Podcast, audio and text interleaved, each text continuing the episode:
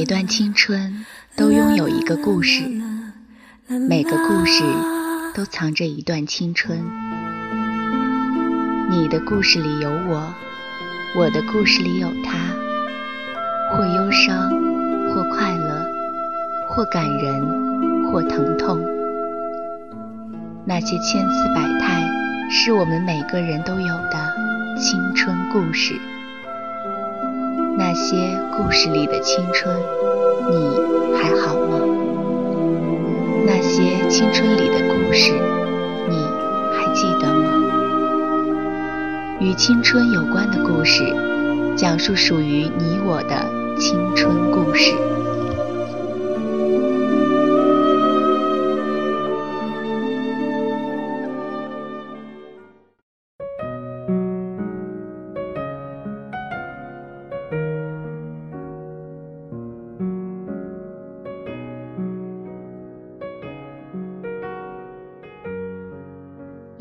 欢迎收听青苹果音乐台，这里是与青春有关的故事，我是遇见。新浪微博搜索“遇见”加上园丁的拼音，可以找到我。今天要跟你讲的故事是一个曲折又温暖的故事。故事的女主角叫易小白。如果你也喜欢这个故事，可以通过新浪微博找到作者陶瓷兔子。作者的新浪微博账号是陶瓷兔子爱丽丝。接下来的时间，把易小白的故事讲给你听。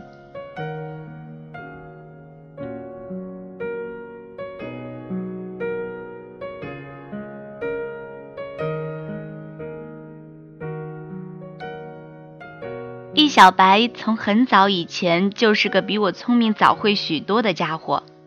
上小学的时候。当同龄的小屁孩热火朝天的议论《流星花园》里的谁谁有多帅，谁谁有多酷的时候，易小白总是在一边冷冷的，要么埋下头去做题，要么去操场跑步。类似谁喜欢谁这样的话题，他从来不参与讨论。我每次兴致勃勃的过去找他聊小女孩的心事时，都会换来他巨大的又无情的一个白眼。我才不相信爱情呢，爱情又不能吃。这句话几乎可以当做是他人生的格言。小的时候尚好，由于没有什么具体的论据，反复在我耳边嘟囔这一句，倒也没什么杀伤力。随着我们都在长大，易小白的反爱论逐渐已经演化成了一个非常严密的学说。从人情角度说，它有“夫妻本是同林鸟，大难来时各自飞”；从生物学角度说，还有所谓爱情是多巴胺带给人的错觉，就跟吸毒一样，让人误以为自己很幸福。从现实的角度说，他一向坚持，说什么爱情不过是看脸、看钱、看腿、看胸、看腹肌的组合条件罢了。总之，有这么一个坚定反爱的朋友，真是一件非常头疼的事儿，以至于你明明有着这么一个每天一起上下学、一同回家的小伙伴儿。可是，所有单纯的心事和懵懂的喜欢，却都不能说给他听，动辄换来一张无比严肃的脸和一堆听的人耳朵生茧的爱情燃并卵。他大多数的时间都在苦啃着一本叫做《课外辅导教材》的大厚书，没走几步就突击问我：“故人西辞黄鹤楼，下一句。”那时候尚没有“学霸”这个词，如果有的话。易小白绝对是当之无愧的榜首，所以他在六年级的时候就已经自学完了初二的所有内容。每节课间的时候，他都心无旁骛地趴在桌子上做着习题，而我每每跟小伙伴一路打闹回来，看到易小白瘦小的伏案苦读的身影，都会觉得有一点悲哀，仿佛他还没有年轻过，就已经很老很老了。后来，他一路学霸，进入了最好的中学，离家很远，我们只会偶尔在路上遇到一下。他依旧永远抱着厚厚的参考书，依旧冷若冰霜的听着我一路八卦谁谁谁和谁谁谁，然后对那我们以为叫做爱情的东西不屑一顾。最重要的是，她依旧很漂亮，带着一点冷漠的风骨，像《神雕侠侣》中李若彤演的小龙女一样。所以。易小白的第一次恋爱就已经到了大学的时候。初听到这个消息，我几乎不敢相信，他那坚定的反爱主义跑到抓蛙国去了。我看见他挽着一位青年才俊的手，眉梢眼角依旧带着一点矜持的漠然，姗姗走进来。同桌的女生悄声俯身下来对我说：“听说这男的对她超级好，简直到了当牛做马的地步哎。”而我很快见识到了青年才俊当牛做马的殷勤程度，从帮小白拉开凳子、脱掉大衣，到勤劳布菜，到帮忙挽头发。易小白虽然有些不习惯的尴尬，但似乎也在这甜蜜的照顾之中甘之如饴。我就这么以为，小白应该会嫁给他吧。直到几个月之后，小白约我吃饭，我走进去的时候，就看到桌上已经摆放了一个空了一半的红酒瓶。易小白眼睛红红的望着我，你有没有觉得我很傻？明明不相信爱情，偏偏还栽在了爱里。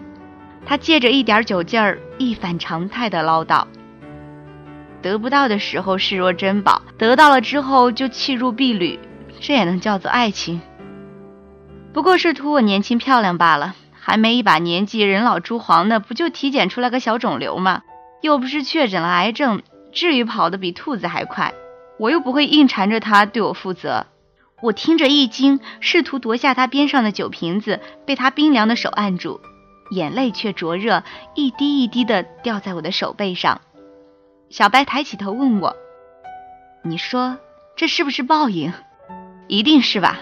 我爸妈造的孽，现在回到我身上来了。”我不知道要如何安慰他。易小白的爸妈曾经是家家长辈口中的负面典型，就连最不爱说人是非的我姥姥，也曾忍不住抱怨几句。真是的，哪有这样的爸妈？一天到晚在外面鬼混，好歹是养女儿的家庭，怎么一点自重都没有？是了，那条长街上最出名的吃软饭的，就是他游手好闲的爹；而常常出入交际场所，带回最多暧昧眼神的，就是他那天生丽质的妈。当初在一起的时候，也是郎才女貌，一段好佳话。可是后来生意失败之后，就是日复一日的争吵，和弥漫在家中如同雾霾一样消除不去的暧昧和颓废。易小白的童年就是辗转于街坊邻居家中，才能图得一点清静的学习场所，吃得上一口热腾腾的饭。我真的宁愿他们离婚，这算哪门子狗屁婚姻？这叫苟合，哪里有他妈的爱？易小白咬牙切齿地说出这句话的时候，刚刚满十二岁。我不知道这世界上会不会有报应这种事儿，可是即使有，也绝对不应该出现在小白的身上。她是那么优秀上进的女孩子，比我见过的所有人都要努力。而上天的回答就是：易小白体检时的小肿瘤，只是一个不小心误诊的结果。青年才俊知道后，曾经拐弯抹角的试图和好，不出意外的遭到了易小白坚定的大白眼儿和无视脸。他们都说易小白是个很容易复原的体质，大哭一场之后，第二天红肿着眼睛上图书馆学习，三天之后神清气爽的像没事人一样，该吃吃，该笑笑，仿佛那个痛哭买醉的身影只是一场错觉。可是我能够感觉到，他每一次失望都将那年轻的灵魂杀死了一点点。他过得不错，依旧努力，依旧亮眼，依旧总是笑嘻嘻的对着人。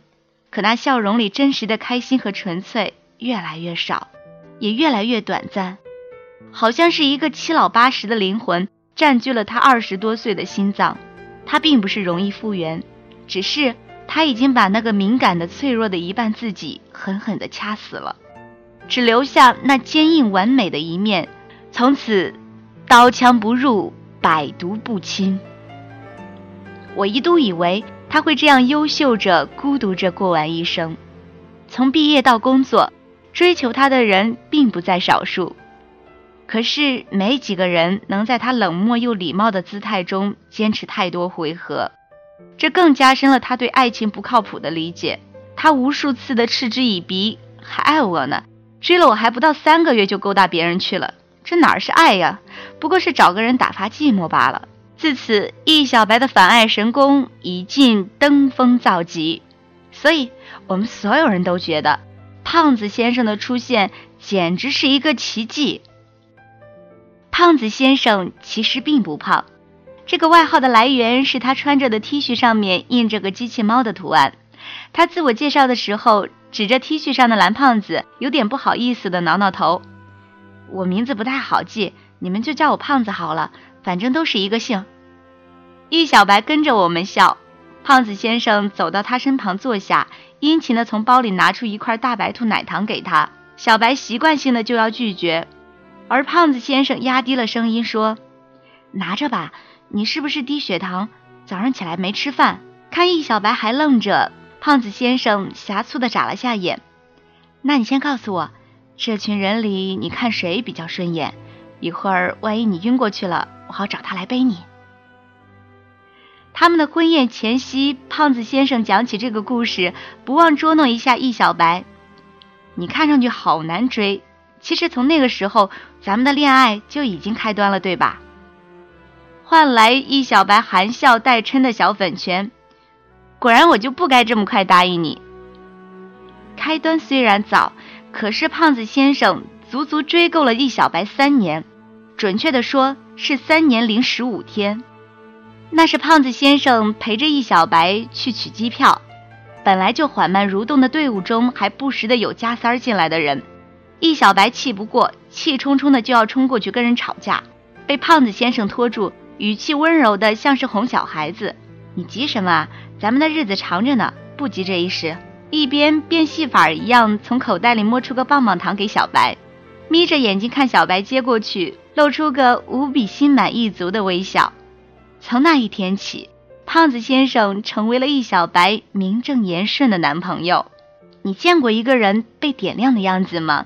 像无数烟火从他沉寂如湖水的生命中升起，前一秒沉稳暗淡，一瞬间流光溢彩，像是春意绽放的杏花枝头，像是刚刚解冻的流水潺潺，又明亮又清澈。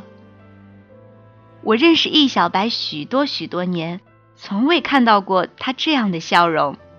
真心话大冒险的时候，我问小白，说出胖子先生最感动你的时刻。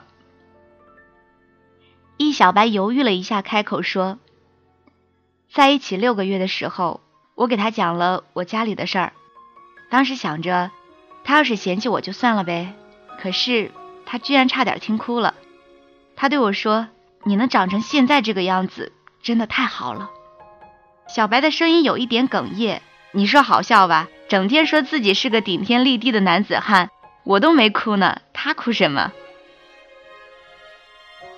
我爱你，不仅仅是你的现在，你的未来，也深爱着那个造就你的过去。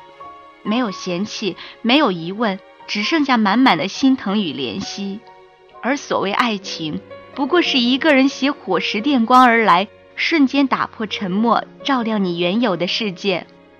可是在一起，却是当现实的疾风暴雨吹散了所有的狂热。冲动、伪装，剥去了所有的故作矜持和坚强，是那个人心之所有，还愿意像最初一样敞开手拥抱你。他们的婚礼上，好事儿的司仪听说了易小白曾经的反爱理论，于是逗小白：“现在相信爱情了吧？”易小白坚定地摇摇头说：“不信。”小白看向胖子先生的眼睛，笑意盈盈，接着说。我从不相信爱情，但是我相信你。胖子先生低下头，深吻他的新娘。这是我听过最美好的情话。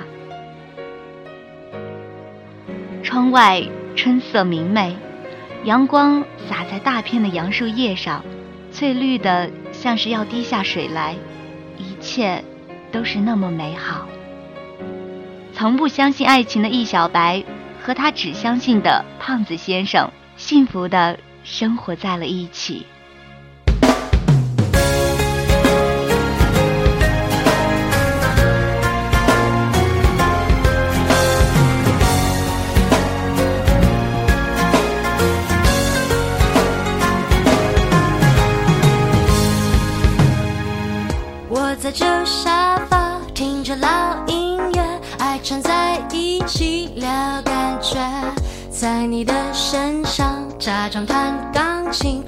笑一整天。逛风景图片，做梦幻的世界，就像真的到了爱情海边。快乐的关键不是去哪里，而是谁在身边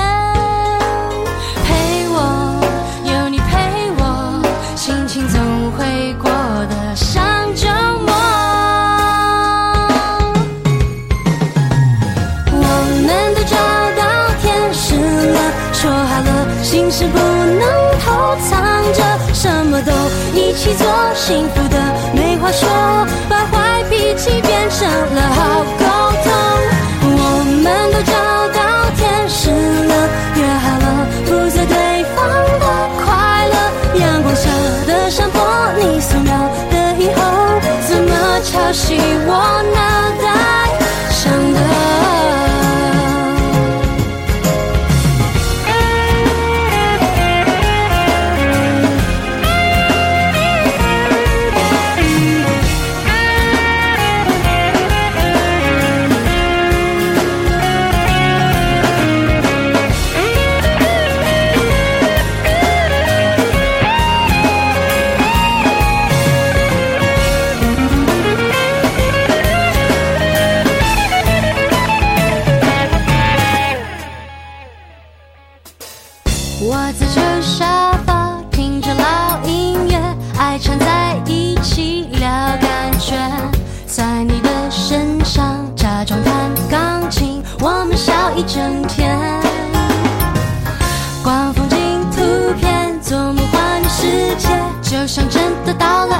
了爱情海边。